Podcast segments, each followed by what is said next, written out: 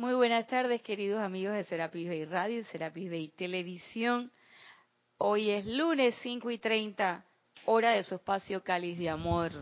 Yo soy Irina Porcel y la presencia de Dios Yo Soy en mí reconoce, bendice y saluda a la presencia Yo Soy en todos y cada uno de ustedes. Yo estoy aceptando igualmente.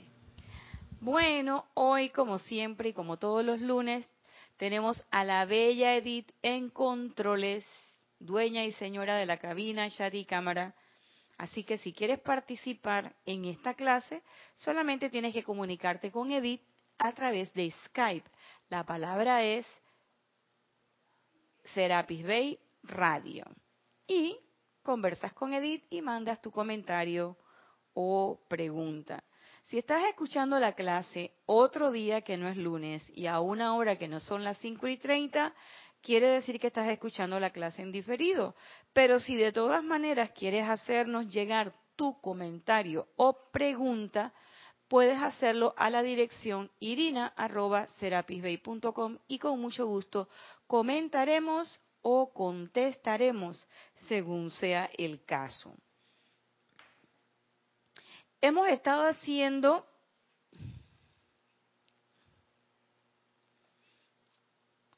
unas clases que giran alrededor del aguante espiritual con el amado maestro ascendido David Lloyd, con el amado maestro ascendido Saint Germain y el amado maestro ascendido Serapis Bey. Pero en el día de hoy hay una clase muy particular en el libro La Edad Dorada, y el, que es del amado maestro ascendido Kuzumi en la parte del gurú y el chela. Y es una clase que tiene que ver con una pregunta que nos hemos hecho desde hace dos años y hemos dado algunas clases con relación a eso. Con el maestro David Lloyd, con el amado Mahachohan, lo que ha dicho eh, el amado Serapis Bey. Pero en esta ocasión quiero traerles esta enseñanza del amado Kusumi que nos plantea claramente qué es lo que pasa y por qué nosotros vemos esas contradicciones entre la fe y las obras. Y la pregunta clásica, ¿cuál es? La que le hace el Chela al gurú esto está en el libro La Edad Dorada del amado Maestro Kusumi. Yo prometo que para la próxima clase o en las próximas clases ya tendremos una portada y ya el libro tendrá otra carita. Pero este libro está tan, pero tan... No es que tenga apego al libro, no. Pero es que ya está rayadito, ya tiene todo, ya lo vemos como que saboreado bastante. Pero prometo que, a este bello elemental que compone este libro le vamos a le vamos a hacer un peinado nuevo. El Chela pregunta, esto está en el capítulo 39, en la página 158.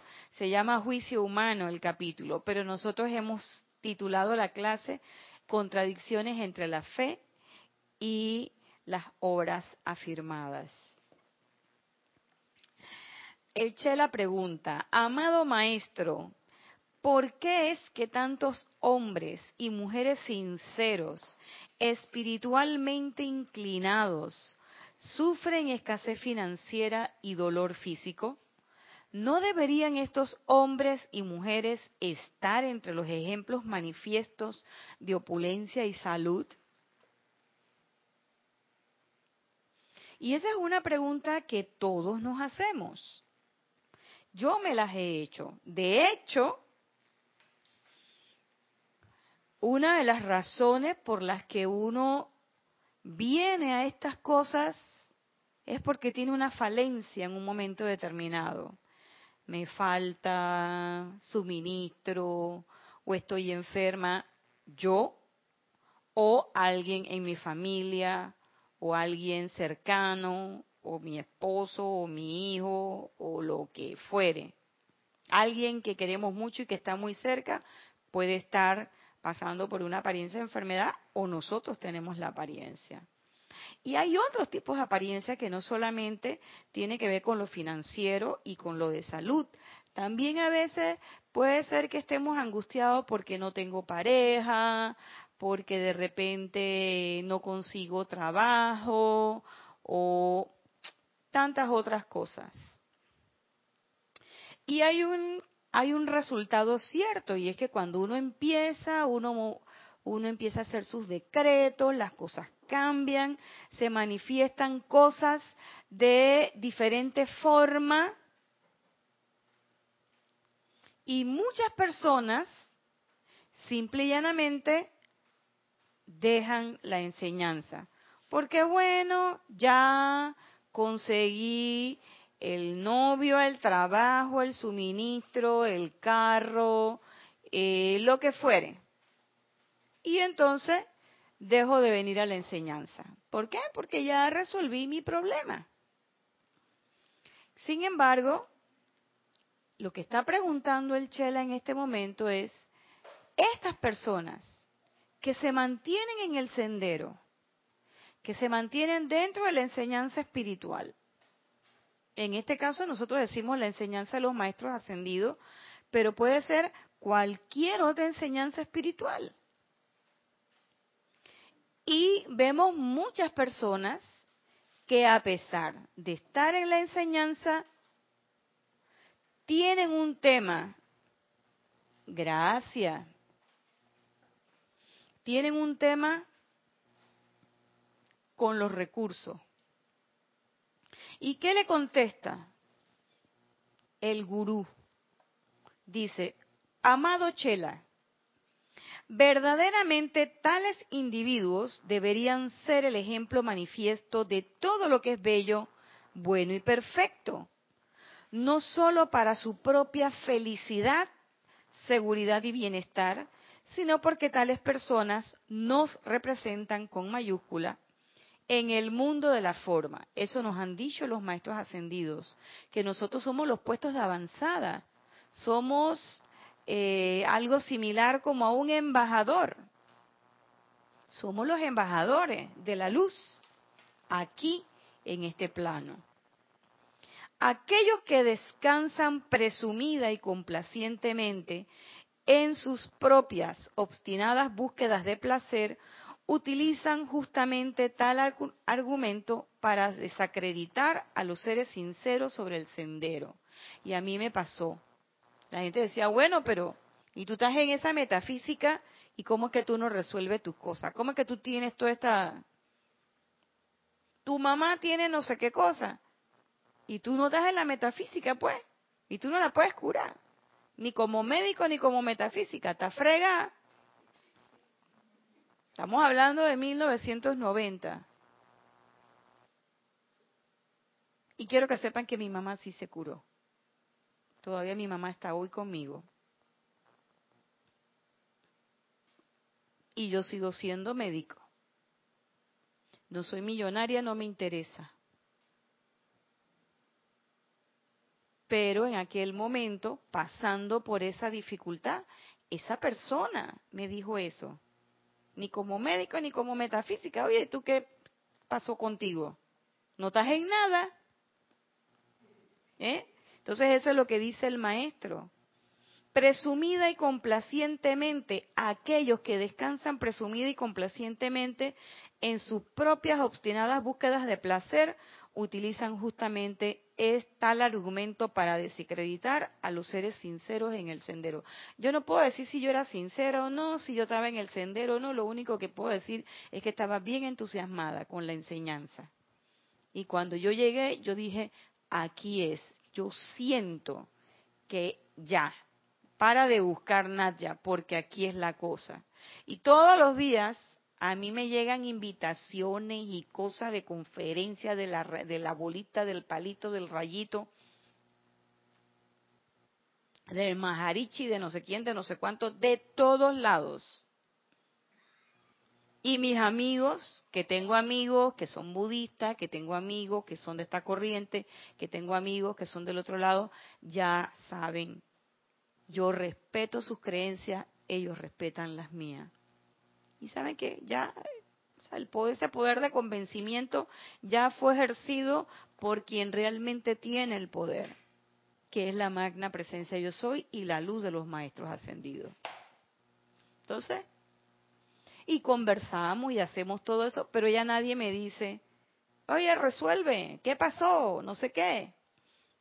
Y yo sí puedo decir, gracias Magna Presencia Yo Soy, que en ese sentido sí puedo decir que nunca pasé de irreverente a decirle a alguno, bueno, ¿y tu XY religión? No. Y yo tengo un amigo que me manda, uy, todos los días me manda y que no sé qué, Mateo, Filipense, Deuteronomio, no sé qué, Tesaloniense, todos los días. El del día él me lo manda. Y yo que le digo, gracias, Dios te bendice. ¿Ya? Y hay, porque esa es, esa es información que es muy válida también, claro que sí. Y si tu conciencia está a ese nivel, pues perfecto. Yo no sé si ellos están más allá o más acá, o yo estoy más a la izquierda o más a la derecha, eso no es lo importante. Lo importante es que tú seas coherente con lo que en este momento estás sintiendo y pensando. Y entonces yo, pues, tengo mi atención puesta en la enseñanza de los maestros, entonces yo actúo o intento, trato, procuro, hago el ejercicio fehacientemente todos los días de poner en práctica y de ser. Tratar de ser y, pensar qué haría el maestro aquí, cómo haría la cosa acá. A veces me resulta, a veces no me resulta tanto, pero de que todos los días lo intento y lo practico y al final del día hago mi recuento, créanme que sí. Pero lo cierto es que ya nadie me, ya nadie me, gracias, magna presencia, que ya nadie me dice eso. Y sigue diciendo, las palabras, el Cristo Rey de Israel descienda ahora de la cruz. Esto está en Marcos 15:32. Han sido repetidas de una u otra forma a lo largo de centurias por muchos hijos e hijas del hombre, espiritualmente ciegos. Un día en el futuro distante, tal desafío repetirá a través de sus propias conciencias también, con relación a las personas que dicen eso. Para contestar completamente por qué existen tales aparentes contradicciones entre la fe y las obras afirmadas, se necesitaría, se necesitaría un volumen de palabras escritas. Sin embargo, para el confort de los amados, que se retuercen autoconscientemente sobre sus respectivas cruces y sienten autocondenación por tales afirmaciones de limitación, enumeraré unas pocas razones como sigue. Claro, porque yo no les voy a mentir. Cuando en aquel momento me hicieron ese comentario, claro que me sentí muy afectada, muy, muy afectada no solamente por la situación por la que estaba transitando en aquel momento, sino porque te lo, decía, te lo decía una persona que era muy querida para mí.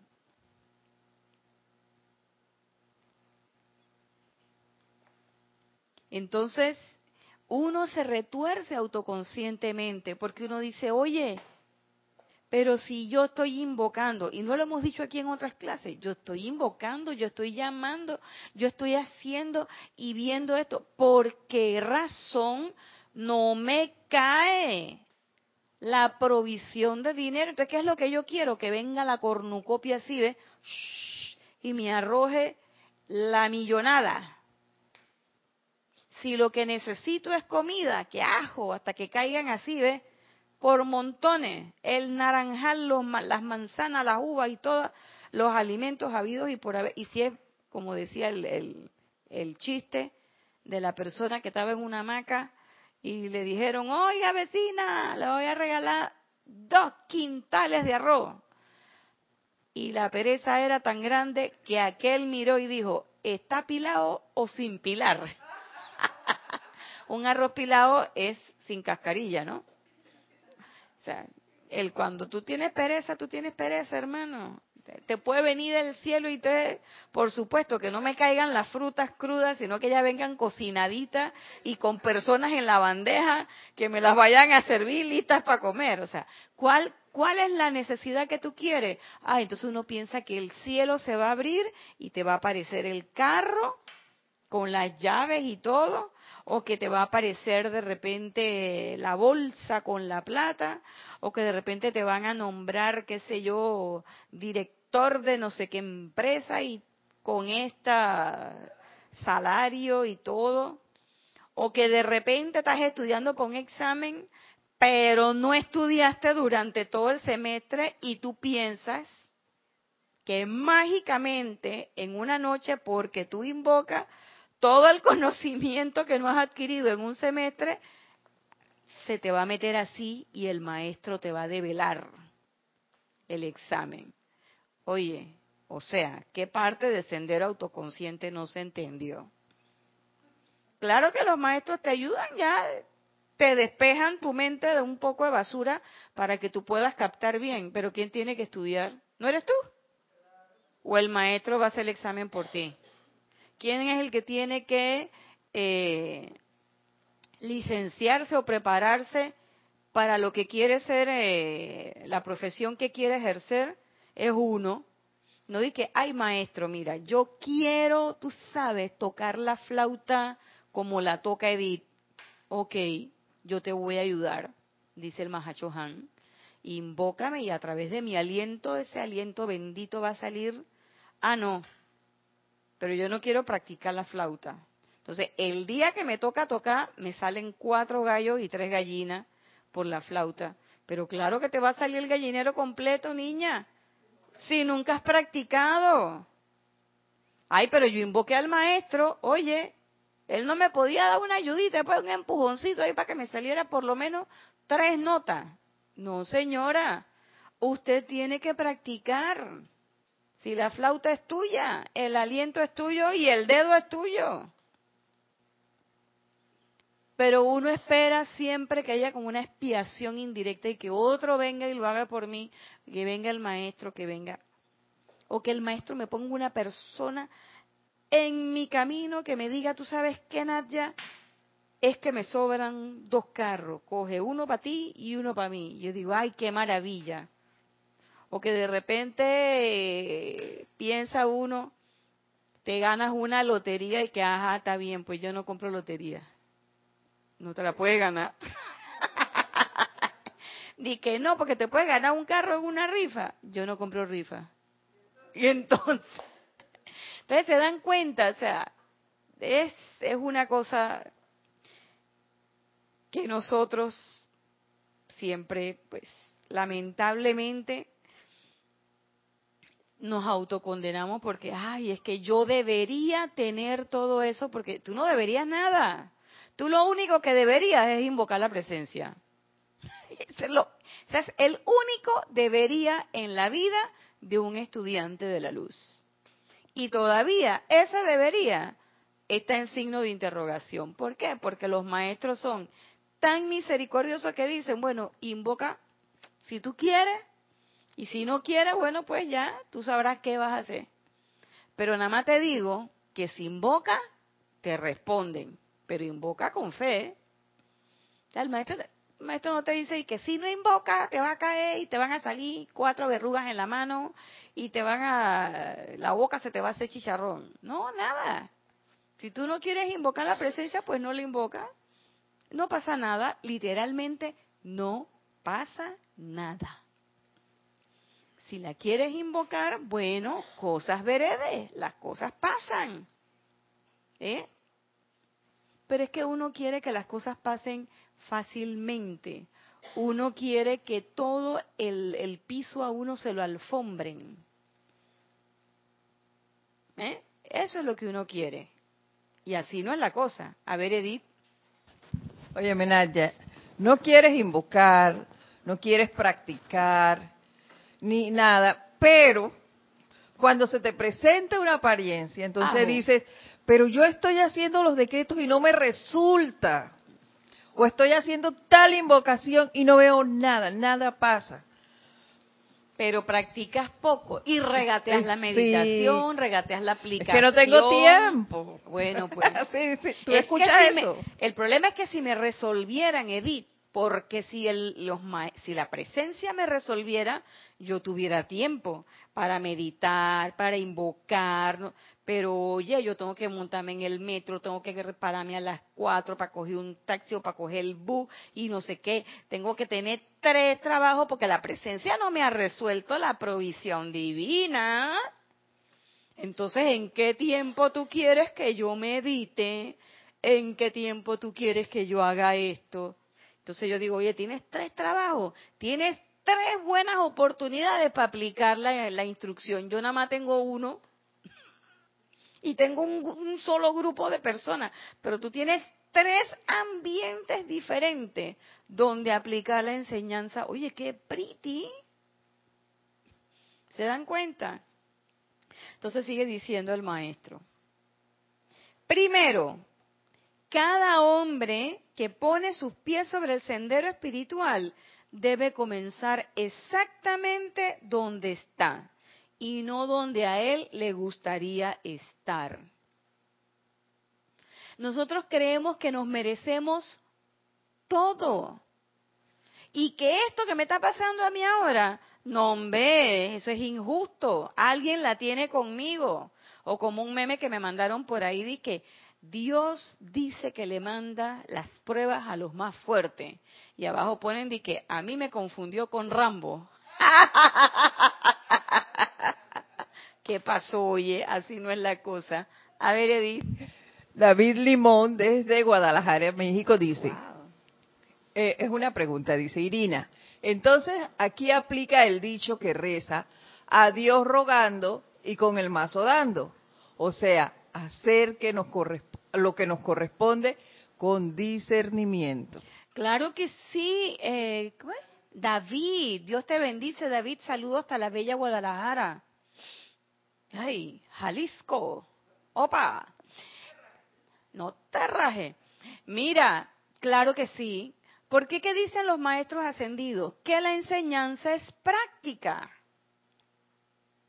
Esto es cierto que tiene cierto grado de misticismo, son los maestros, estamos hablando de la energía, por aquí estamos hablando del Maestro Jesús, del Maestro Saint Germain, de la amada Madre María, de seres cósmicos que vienen de otras esferas que yo no tengo ni la menor idea de cómo es eso. Ni la menor idea.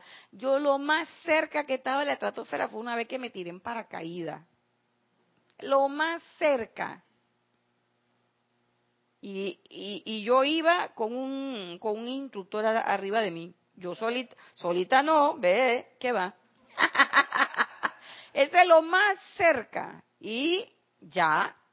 Pero yo ni he ido a la luna, ni he estado desde allá arriba. Yo no sé cómo es eso. ¿Ve? Yo no me imagino, o sea, en mi conciencia todavía cuando yo trato de hacerme la idea de cómo fue que vino Sanat Kumara, tú sabes, yo, o sea, ni idea de cómo hacía chambala y se la destruían y volvía y cómo el maestro sacaba ese ese entusiasmo de quién sabe dónde de allá de su llama triple y chambalán volvía y hacía la chambala y volvía y le daban plomo y el maestro no se desanimaba no tengo idea de cómo Víctor y vino y sacó todos esos dictados y qué hace un ser cómico que, hey, estaba dando la vuelta por aquí, déjame hablarle a los muchachos, yo eso no me lo imagino. Lo que sí sé es que los maestros te dicen, cuando tú llamas, el llamado obliga a la respuesta. Eso sí, tenemos que estar dispuestos a escuchar y a identificar la respuesta. Y como tú lo dices, discernimiento. ¿Y qué es lo primero que te dice el discernimiento? Cállate la boca. Invocaste, escucha. Mira, observa que por ahí viene la respuesta. Y la respuesta viene, como dice el maestro, donde está, no donde tú quieres estar. No es la respuesta que tú quieres, que maestro, pero eso no fue lo que yo te pedí. Me parece, me pareciera escuchar al maestro diciendo, pero es que esa no es tu necesidad. Nosotros queremos acomodar la vida a lo que, a lo que nosotros queremos. Y cuando decimos nosotros, ¿quién es nosotros? ¿Quién es nosotros? A ver, a ver, Mati. No, y la humanidad sí, pero ¿quién es la humanidad? Bueno, pues, pero la personalidad, la personalidad, es cierto. ¿Mm? Entonces, claro, yo, eso en el argot popular, a Dios rogando y con el mazo dando, ¿eso qué quiere decir? Yo hago mi invocación, pero yo sé que la respuesta viene a través de quién? A través del dispensador de la energía. ¿Quién es el dispensador de la energía? Nosotros. Pero vuelvo y repito, si yo voy a estar en la hamaca ahí esperando y me van a dar los dos quintales de arroz y yo le voy a preguntar, ¿y qué? ¿Pila o sin pila? Porque si no está pilado no lo quiero. Ah, entonces, eh, perdóname, perdóname. Entonces, nosotros mismos estamos pidiendo, ay maestro, que no sé qué, que no sé cuánto, cúrame de esta apariencia o cura a fulano de tal de esta apariencia. Y entonces empezamos, oye, ha pasado una hora y nada, ya te aliviaste todavía. Han pasado tres horas, oye, pero este, y, y hasta la gente te, oye, así como me decían a mí, y tú que eres metafísica y además eres médico y tú no puedes hacer eso, pues. Fueron ocho largos meses con cuatro meses adicionales de refuerzo. Y ya han pasado más de 20 años. Y cada vez que yo veo a esa señora, yo digo, ahí está la presencia trabajando, ahí está. Porque si yo en aquel momento hubiera dicho, oye, de verdad que esto no resulta, oye, de verdad que yo no sirvo para nada, oye, de verdad que este tiene razón, si yo hubiese caído en eso, yo estoy seguro que ese canal de ese, esa conducción de sanación que iba, no se hubiera manifestado. Y gracias a Dios, gracias a la presencia yo soy, gracias a toda la enseñanza de los maestros. Y yo sé que eso se iba a dar porque se tenía que dar. Y si no se hubiera dado, también gracias. Hace un año mi papá partió de este plano. Y yo volví a escuchar esa impronta que me había dicho esa persona. Y lo único que pude hacer en ese momento fue magna presencia yo soy. Pido que se manifieste la perfección en esta situación. Permite que su tránsito, si es necesario en este momento, que sea expedito, en paz y sin ningún sufrimiento. Y si tiene que seguir en este plano, que sea en perfecta salud. Y mi papá partió. Y no por eso yo quiero, yo, yo voy a pensar que mi decreto no fue contestado. En el fondo de mi corazón yo quería que Él siguiera conmigo. Claro que sí. Pero la verdad sea dicha, mi deseo no era lo que se iba a cumplir. Lo que yo pedí fue que se manifestara el orden divino y la perfección. Y acto seguido, cuando pasó la situación, pedí que también se manifestara la perfección en todas las personas que estábamos involucradas en el suceso. ¿Para qué? Para que no hubiera ninguna sensación de apego, remordimiento y mi papá pudiera hacer su tránsito de manera libre y fluida. Y yo decía, amado Serapis Bey, yo sé que el puente está listo y yo creo en la autopista dorada.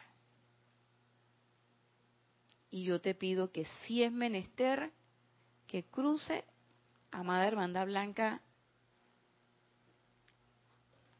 preséntense. Y a todos los que estamos aquí, envuélvanos para que solamente sentimientos ascensionales de confort, de paz y tranquilidad sea lo que se mueva en esta situación y llene a esta familia. Y así ha sido. No ha sido fácil, por lo menos con mi mamá, porque ella muchas veces lo extraña. Pero es una cosa normal. Ella es un ser humano. Y vivieron muchos años, 61 años juntos. Y todos los días, y tú ves, ella está ahí, sigue haciendo sus cosas. Y cuando se hacen las actividades ya no era como al principio, cada vez más los recuerdos son más felices, menos conflictuados. Entonces, la eh, la invocación siempre tiene una respuesta. Y uno tiene que abandonarse y rendirse a la respuesta perfecta de la presencia. Yo cuando me quedé, por ejemplo, lo comentaba aquí con, eh, y lo dije al inicio, lo, lo he comentado varias veces con Edith, cuando yo me quedé sin el instrumento de transporte regular de toda mi vida, desde que tenía yo 15 años manejando. Al principio era difícil, bien difícil.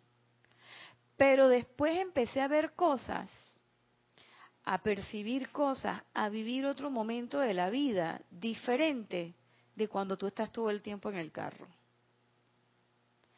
Y hoy para mí eso es una cosa como tan natural que eh, incluso físicamente ha mejorado mi capacidad respiratoria, mi capacidad cardiovascular, porque tengo que caminar bastante, eh, estoy más delgada, eh, me siento con más energía y en momentos en que tengo carro, porque mi hijo es el que tiene el carro, tiene su carrito. Hay veces en que queremos salir y hacer cosas y vamos a un centro comercial que está como a, tres cuadras de la casa. En otro momento hubiéramos cogido el carro y vamos. Actualmente nosotros nos vamos los dos hablando, vamos conversando, cruzamos, hacemos nuestras cosas y regresamos. Lo único que bueno que así mi casa queda en un lomón, entonces hay que, y con mucha calma, ya. ¿Y te pasa algo? Nada. ¿Te moriste? Nada. ¿Te pasó algo? Nada. Hasta mucho mejor. Y no tengo la preocupación que antes di que todos los jueves, para ver que subió la gasolina, ya la vida subió la gasolina. Tengo que correr, corre, corre, que hay que ir a llenar el tanque porque mañana van a subir. Yo, ya yo no ando en eso. Yo nada más quedando mirando, digo, ¿cuánto tengo en la tarjeta del Metrobús? Digo, ah, ahí listo. Y aquí en Panamá, ¿cuánto cuesta el, el Metrobús? 25 centavos. Y ustedes saben que el metro en Panamá cuesta 35 centavos. Y yo digo, chuleta, si tú fuera el metro de tal o cual, ya estuviera pagando como 5 o 6 dólares. Y aquí cuesta 35 centavos. En 20 minutos estoy de aquí a allá. Y mira, fresquecita, sin apretujamiento, en aire acondicionado. Y con chofer. No hay choque, no hay estrés. O sea, el que se estresa es otro. Yo voy acá y es más, hasta me da chance, yo agarro mi libro, mira, Huacata, y me pongo a leer y voy leyendo y leyendo y leyendo, encantada de la vida. Son estadios diferentes. Entonces no es donde tú crees que debes estar. Tú empiezas donde está. La profesión de fe, los ofrecimientos de servicio, la aceptación del servicio no cambian la herencia del karma personal. Más de lo que la solicitud por una posición en el mundo de la forma y aceptación por el empleador cambia las calificaciones del aplicante. El maestro, como un empleador, porque el maestro es como el empleador, dice acá el amado Kusumi, acepta el candidato para el servicio basado en la confirmación razonable de que un cierto momento, un calificado de talento está disponible para el uso en una posición dada.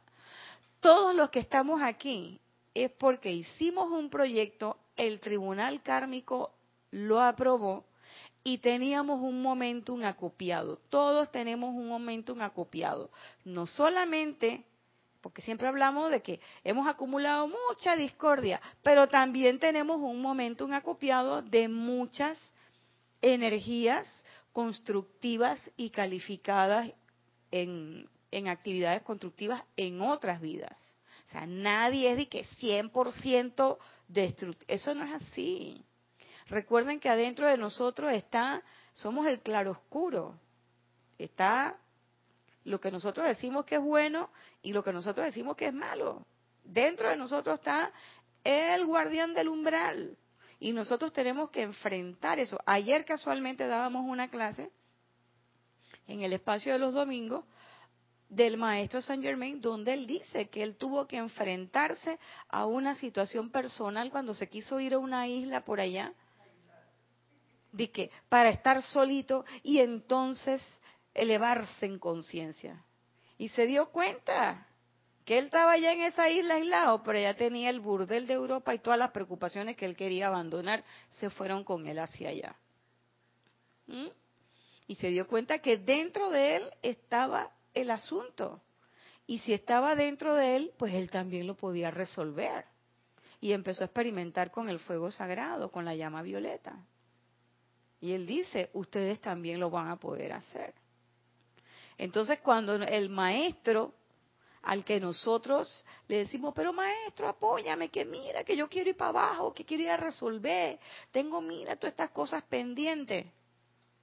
El maestro ve el nivel de momentum acopiado que nosotros tenemos en cierto, en esos, en esos ámbitos el maestro como empleador debe confiar en que el propio candidato vivirá de acuerdo con su mayor luz.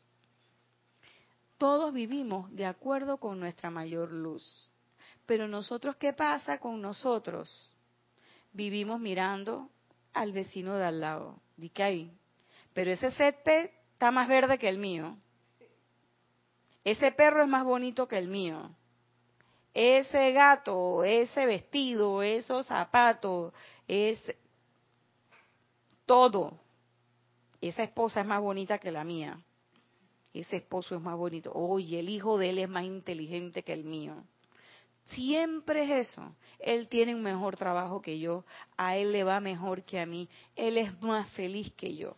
Entonces uno cree que uno quiere vivir esa vida. Pero esa vida no es la tuya. La tuya es esta, que fue la que tú pactaste.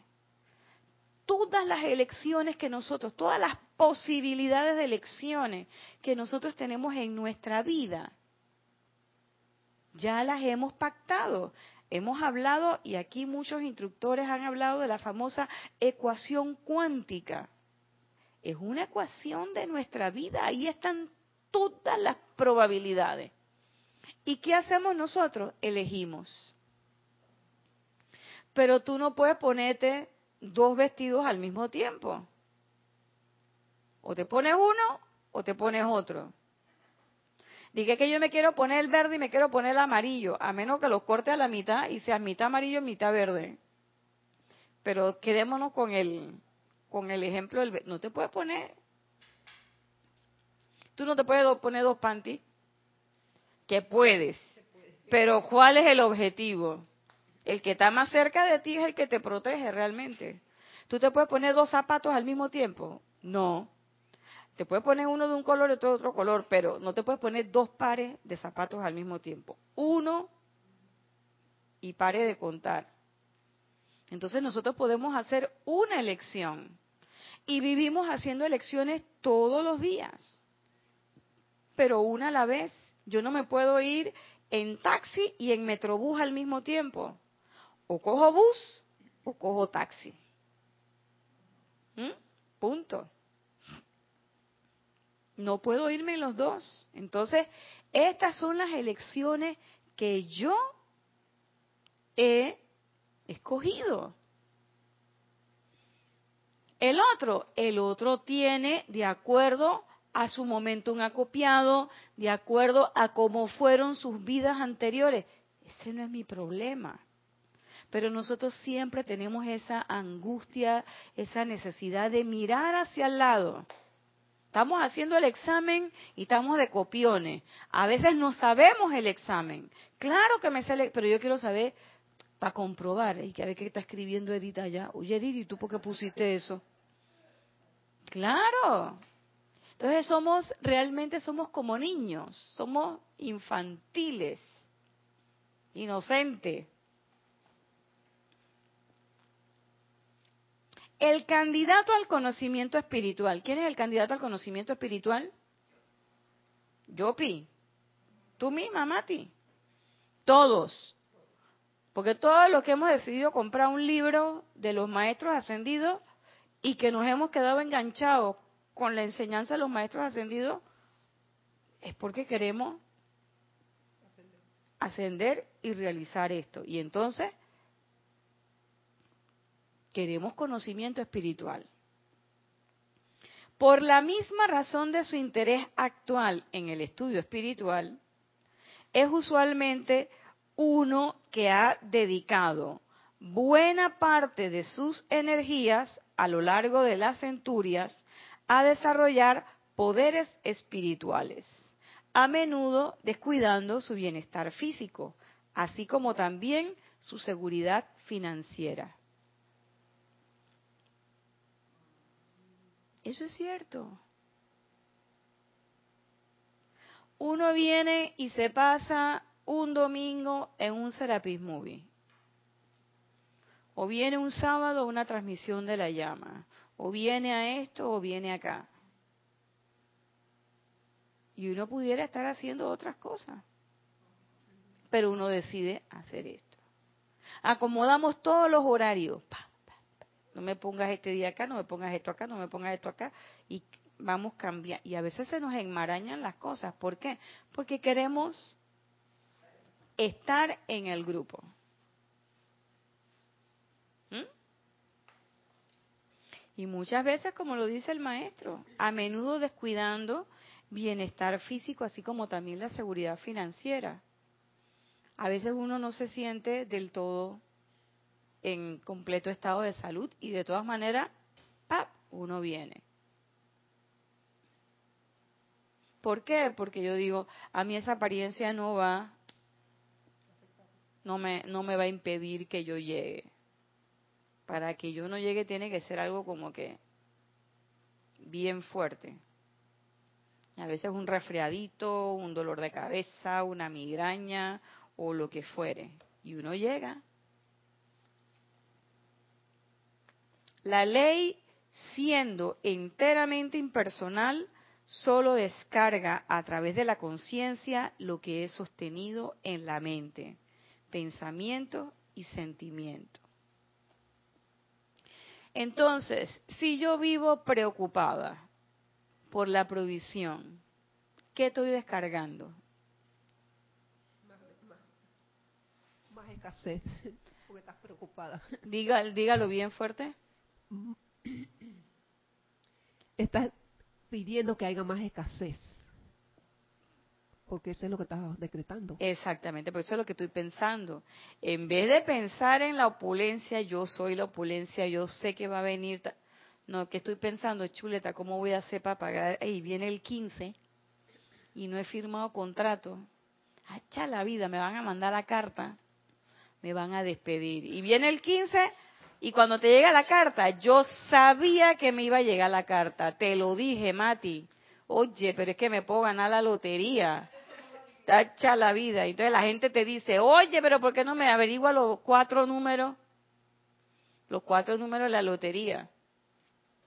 ¿Mm? Entonces, claro, solo descarga a través de la conciencia lo que es sostenido en la mente, pensamiento y sentimiento. A veces tenemos una, una apariencia con la salud física y tú dices, ah, pues eso debe ser chuleta, eso debe ser algo grave. Y si tengo, y si tengo un cáncer, chuleta, le quito poder, no, pero no, hombre, y si tengo esto, y entonces llega el diagnóstico, ah, yo sabía que yo me lo olía. ¿Mm? Tú no estabas pensando en la sanación, tú estabas poniendo tu atención en la enfermedad. Es más, estabas reconociendo que esa enfermedad tenía poder sobre ti y que te podía afectar. Y por más invocaciones que le hiciste a la presencia, tú estabas invocando a la presencia, pero acto seguido estaba diciendo a la enfermedad, digo, yo la voy a invocar por si acaso, pero yo sé que tú tienes poder.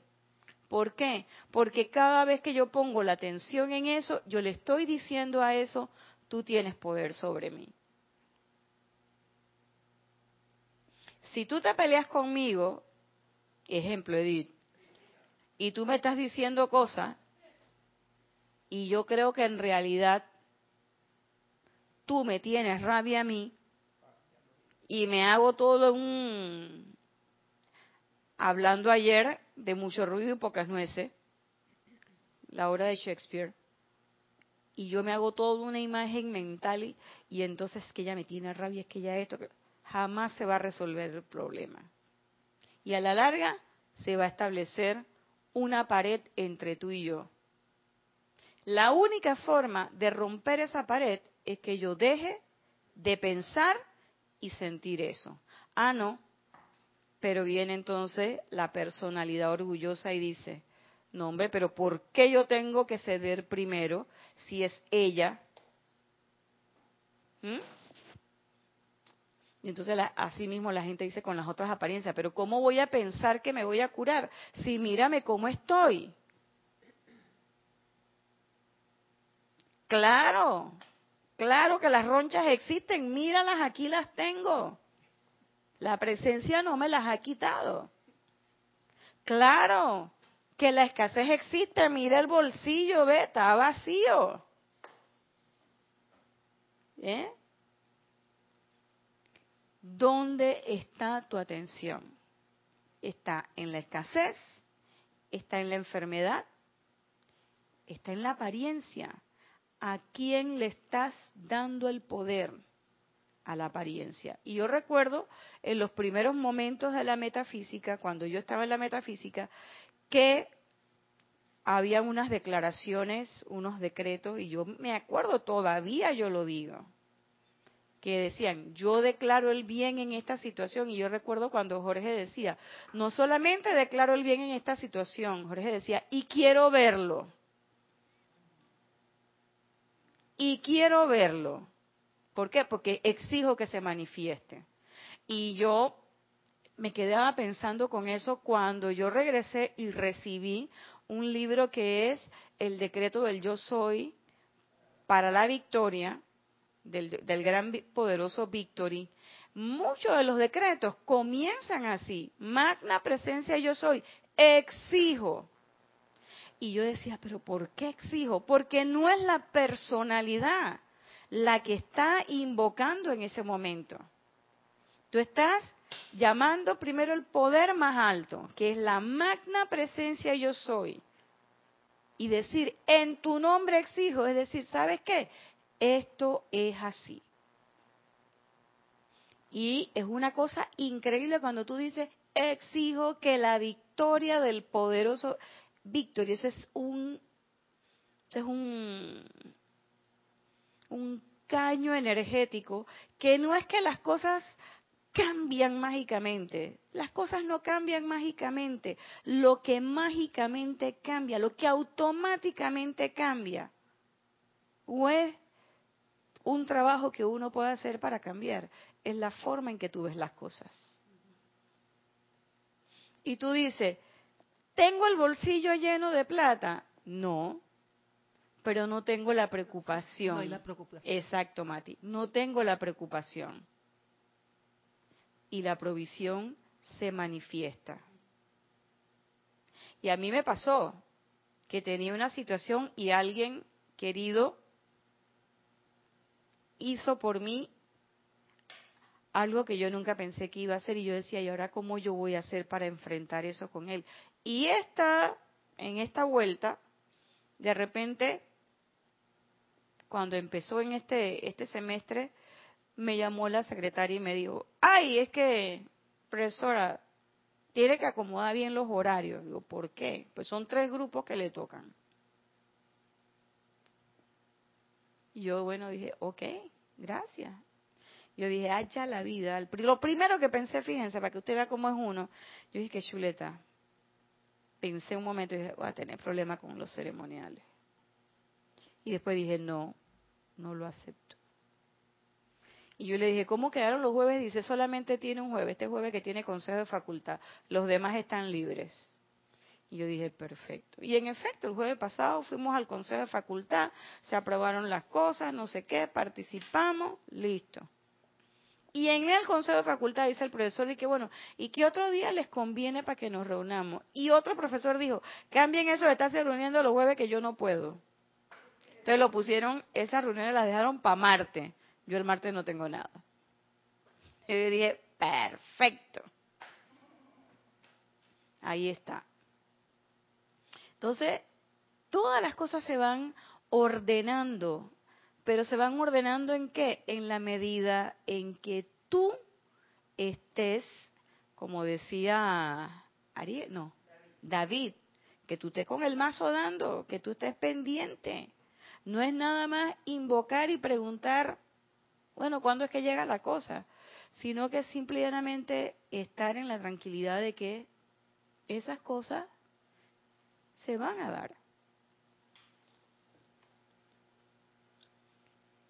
Si un hombre no y esta esta parte esta parte me esta parte me me llenó mucho de es, una parte de mucho confort porque aquí es donde está parte del del nudo crítico, digo yo, sobre todo conmigo. Dice, si un hombre no ha contemplado la belleza, la opulencia y los diferentes regalos de la abundancia de este mundo, no hay entonces molde, forma ni canal a través de la cual la vida primigenia pueda fluir para exteriorizar estos regalos en su experiencia. Te lo repito. Se mate. Sí, sí. Si un hombre, y la mujer también, como decía Jorge, si un hombre no ha contemplado la belleza, la opulencia y los diferentes regalos de la abundancia de este mundo, no hay entonces molde, forma ni canal a través del cual la vida primigenia pueda fluir para exteriorizar estos regalos en su experiencia. si yo no he contemplado esas cosas, y contemplado no quiere decir mirar, Dice que, oye, yo sí los he contemplado, yo me voy a los moles todos los fines de semana y yo contemplo la belleza, oye. Si no lo has contemplado, yo entiendo por contemplado si no lo tienes en tu conciencia. Entonces, no hay molde. ¿quién es el que tiene que ofrecerse como dispensador de esa energía que viene? Nosotros. Y no solamente es que no lo he contemplado con anterioridad, es que no lo he contemplado en este momento. ¿Por qué? Porque en vez de tener la conciencia de la sanación, la conciencia que tengo es la de la enfermedad. Entonces es mentira que a través de una conciencia discordante se va a verter una energía armonizada, perfecta de salud. Si yo lo que estoy pensando es que es cierto que esa enfermedad y cuál molde estoy generando en ese momento, el molde para que la enfermedad se manifieste. Dime, dice. Me hiciste acordar cuando voy a mis citas médicas, que ahí hacen, porque a la hora que yo voy va mucha gente de la tercera edad. Y entonces empiezan a hacer concurso de que, cuántos males tienen. Y yo no quiero, yo no quiero centrar mi atención en eso. Entonces, yo las escucho, no me queda más remedio yo.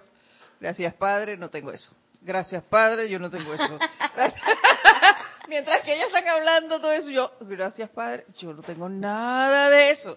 Yo, yo cambio mi atención de, de, ese sufrimiento y de ese concurso. Claro. Y la pongo para acá. Y, y, llegamos a un momento en que, ¿y usted qué tiene? Nada. Yo vengo de rutina. porque es el molde que estamos haciendo. Si lo que me acoge es el asunto financiero, como plantea el maestro, ¿en qué estoy pensando? En la angustia de que no tengo, en la angustia de que no me llega, en la angustia de que me van a votar, que no sé qué. Eso, a ese pensamiento forma, valga la redundancia, es el que yo estoy moldeando, es la masilla que estoy cogiendo para construir algo que voy a precipitar. Y eso que voy a precipitar, ¿qué es? Va a ser la escasez, va a ser la enfermedad. Y para mí eso fue tan dramático este, este párrafo, porque por mi ejercicio profesional yo caí en la cuenta. Yo caí en la cuenta de eso. ¿Qué pasa? Que los médicos siempre estamos pensando en la enfermedad. Y yo decía, pero oye Nacha, tú hiciste salud pública. Entonces, yo ya no pienso en la enfermedad, pero yo me di cuenta que la profesión médica en qué piensa? En la enfermedad, en que tengo que operar, en que tengo que no sé qué, tengo que cortar, tengo que... ¿Y qué hace la salud pública? La salud pública te dice, vamos a prevenir. Promueve estilos de vida saludables. ¿Eso qué quiere decir? Come bien, haz ejercicio, duerme tus horas, parte de eso, hay médicos eh, en salud pública que hasta recomiendan la meditación. Y yo, ¿y qué? ¡Qué bueno! Ya no hablamos de los determinantes de la enfermedad, hablamos de los determinantes de la salud. ¿Para qué? Para potenciar ese. Y yo ahora digo, mira, con este conocimiento que me está dando el maestro ascendido Kusumi, más esto que está planteando, esta nueva faceta, digo, ahí es donde está el molde de esa salud que uno puede construir. Vamos a ver exactamente, claro, los determinantes de la salud. Y hablamos de determinantes biológicos, de determinantes sociales. Es una cosa muy bonita. Pero caí en la cuenta, digo, claro, porque nada más que vivimos pensando es en el hueso roto, en la tripa torcida, en el esto, en el aquel. Y tú dices, wow, porque ponemos la atención en un molde imperfecto. Y supuestamente los médicos, supuestamente los médicos están hechos para aliviar esas penas, para sanar. Pero ¿cómo voy a sanar si estoy pensando en la enfermedad? Y hace poco me pasó con me pasó con alguien muy cercano. Y esa persona que tiene un conflicto con su pareja solamente estaba anticipando conductas anómalas. Es que no me va a llamar, es que no me va a hacer esto, es que no me quiere, es que no es. Puros pensamientos negativos. Y yo me atreví, me atreví. Yo dije, bueno, so pena de multa. me atreví. ¿Y por qué por un momento no piensas mejor y en vez de pensar en todas las cosas negativas, ¿por qué mejor no te acuerdas de los buenos momentos? Y fíjate a ver si los puedes, te puedes olvidar de eso y emana una sonrisa, porque esta se negaba que no, porque me tiene que llamar, que no sé qué, digo, y tú no has pensado que como tú ya te estás apartando, pues él, ha decidido, ¿sabes qué? Yo la dejo tranquila y voy a respetar su espacio. ¿Qué te cuesta mandarle un mensaje? Ah, pero ¿por qué tengo que ser yo? Digo, ah, no, mijita. Si viene usted con ese orgullo, entonces quédate pues. Entonces, ¿qué es lo que qué es lo que ella estaba haciendo? Moldeando su propia su propio problema. Apenas empezó a hacer eso, ¿qué sucedió? Que era un malentendido. Y él le dijo, ay, es que yo pensé que bueno, que no sé qué y que no sé cuánto. Y no es que ella dije están felices, como dice la canción, de que felices los cuatro, no, no, no. No es eso. Pero por lo menos ya no hay ese rencor ya no hay ese rencor. Pero ella se inventó un cuento y yo ayer que estaba viendo la película, mucho ruido, pocas nueces, yo decía, digo, mira, ve, estos son estos dos.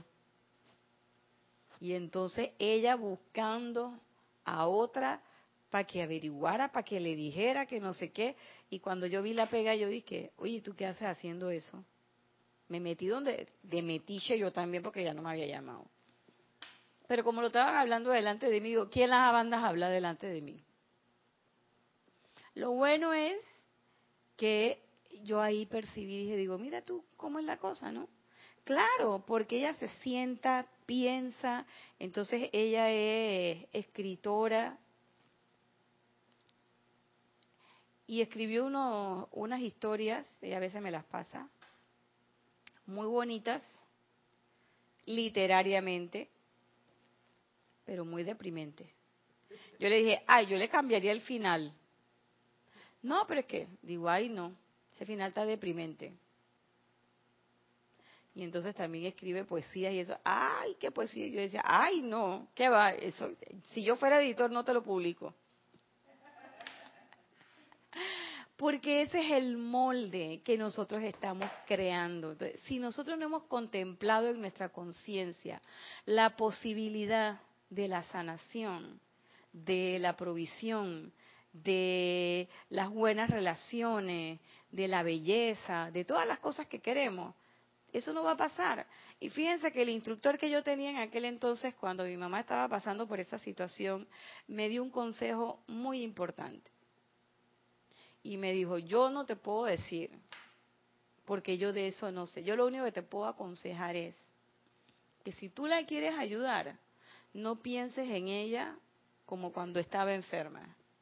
Mírala y recuérdala y ponte la imagen en tu mente de cuando ella estaba saludable. ¿Y yo qué hice? Yo agarré una foto de mi mamá, la más bonita que tenía, y saqué copias. Se las di a todos los familiares cercanos. Y les dije, yo quiero que cuando ustedes piensen en mi mamá, piensen así. No la vean como está ahora y la puse en el, en el refrigerador, se la puse en, la, en, la, en el espejo de la cómoda y así. le dije, mira mami, ve así estás tú. Y le dije a ella, cuando tú pienses en ti, no mires eso que está en el espejo, mire esa imagen.